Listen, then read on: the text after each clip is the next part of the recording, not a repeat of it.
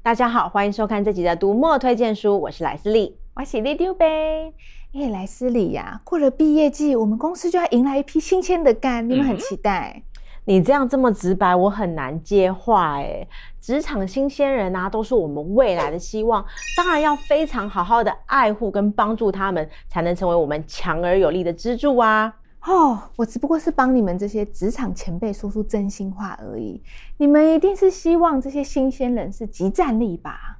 说没有期待即战力，应该也是骗人的啦。不过啊，我相信多数的职场呢，还是愿意给新鲜人学习的空间跟机会的。另外啊，找工作呢也是需要运气跟机缘的。除了啊，我们要找到配合自己个性跟兴趣的工作之外，职场呢对于员工的期待呢也要恰如其分，两方都能平衡，这样子工作起来才能长久愉快。可是，在还没进公司之前，哪可能知道这么多啊？要一拍即合很难呢。其实有不少的书啊，都可以帮助新生人快速了解各个职场的甘苦跟内幕，而且透过前人的经验谈呢，我们就可以知道工作内容是不是符合自己的期待。那今天我就用这个主题，快快帮大家挑选几本书吧。嗯，被你这么一说，这几年好像有不少职人工作的专书呢，像是做工的人分享工地监工的社会底层观察。《喂鱼饭指南》说的是鱼市和鱼贩的生活日常，还有之前影集《华灯初上》里的条通文化指导顾问，最近也出了一本《华灯初上》，人生永远不怕夜黑，讲的是日式酒店越夜越美的桌边服务文化。哦，真的是什么职业都有诶。没错，借由别人的经验啊，所萃取出来的第一手观察，当然是我们去了解每一个职场最快速的途径，既有深度呢，又有身历其境的感觉。那如果啊，要一次去了解台湾各个不同的地方所发生的这些职人的风貌呢，那我会推荐这本《百工职魂》。哇，一次可以看到各种工作，感觉好有效率哦！日映台北团队啊，过去一直在台湾的各个角落用影片记录着各行各业的工作秘辛，影片十分受到欢迎哦。而这本《百工职魂》啊，就是过往精选影片的文字版本，把影片意犹未尽的弦外之音呢，都收录在文字当中，读起来也更会有思考跟反刍的空间哦。选入书中的职人啊，可说是五花八门，从剪骨师、鸡毛掸子师傅、刺青师傅、旗袍师、篆刻师等等，这些职人啊，都隐身在台湾各个角落，而共通点呢，就是他们对技艺的专精跟坚持。即使啊，那一门生意已经日渐凋零，逐渐式微，他们呢、啊，还是对自己的技术毫不妥协，甚至还一直想方设法想找出技术的其他可能。而这些职人的故事里啊，有的是心酸的血泪，有的是不服输的毅力，有的啊是为外人揭开了不为人知的猎奇世界。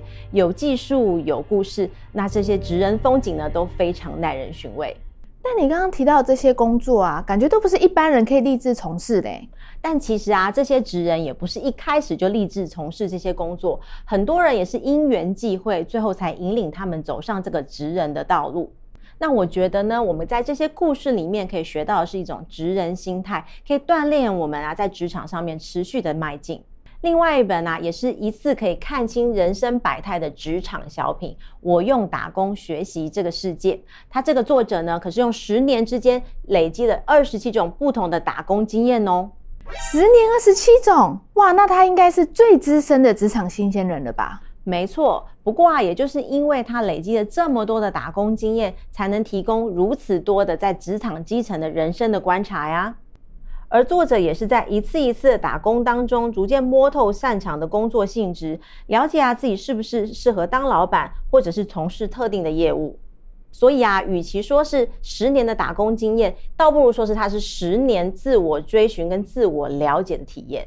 但是十年呢，会不会太久啦？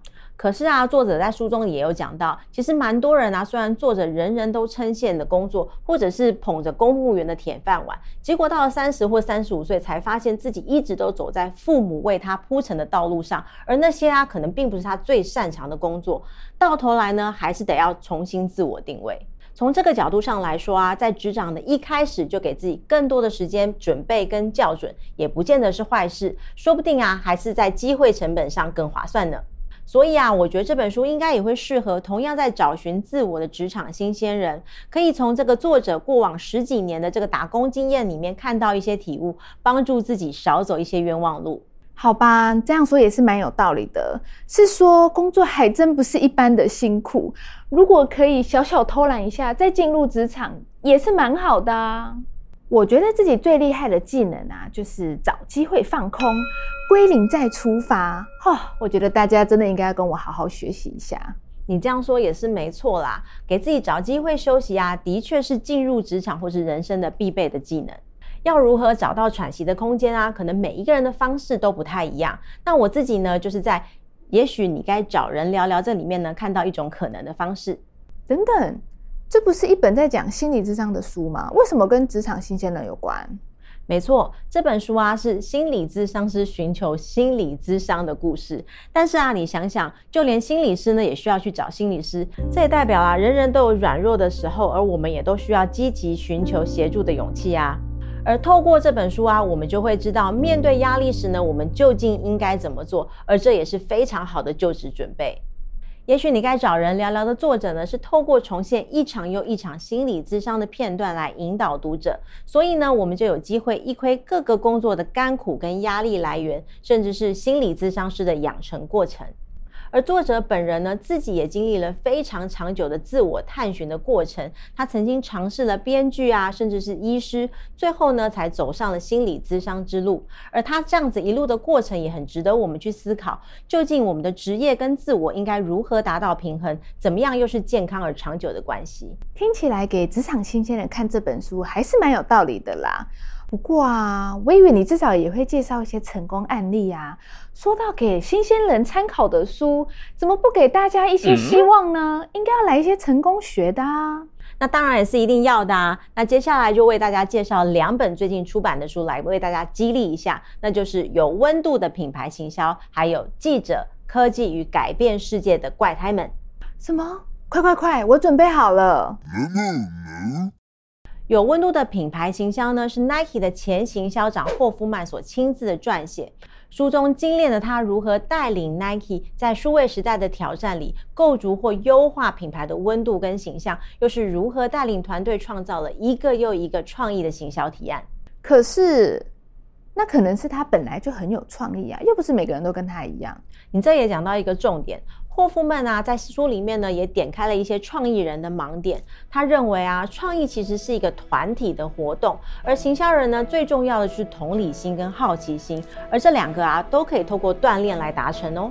而在这本书里面呢，霍夫曼呢、啊，就用一个又一个的小故事，重现了 Nike 的这些创意发想跟执行的过程，让大家可以理解呢品牌经营的日常。那书中的彩蛋呢，就是霍夫曼用极为轻松的口气带出啊，平常我们非常仰望或者是崇拜的球星或者企业家，包括啊像是 Kobe Bryant 或者是贾伯斯这样明星级的存在呢，其实啊都是霍夫曼的工作日常，实在是让人既羡慕又嫉妒呢。回过头我就会发现啊，即使是明星级的工作者，当年也是从小小的基层开始，透过一个一个的专案，逐渐累积起自己的事业。哦。所以你的意思是说，每个人都可以透过练习来培养创意啊、哦？这个有激励到我。那另外一本《记者科技与改变世界的怪胎们》呢，也是一个非常类似的经历。作者呢是 CNN 的前资深的记者，他过往啊也是从一个小小的采访听打人员开始做起，逐步的往上爬，最后变身成科技线的一线记者。那他见证了像 Facebook 或是 Uber 这些公司崛起的过程，甚至啊是在这些科技创办人还被视为怪胎的时候呢，就已经采访过他们了。那在这一本书里面呢，除了可以透过作者的拼劲来充电之外，也可以看到过往十几年来呢，美国科技产业蓬勃发展的活力，读来也是十分的有趣哦。哇，太好了！我听完也觉得自己浑身充满活力，我可以下班了。等等，我以为听完应该要好好工作吧？哎、欸，那是因为我已经很努力帮大家把书单都整理在这里啦。那这集的读墨推荐书，我们下次再见，拜拜。拜拜。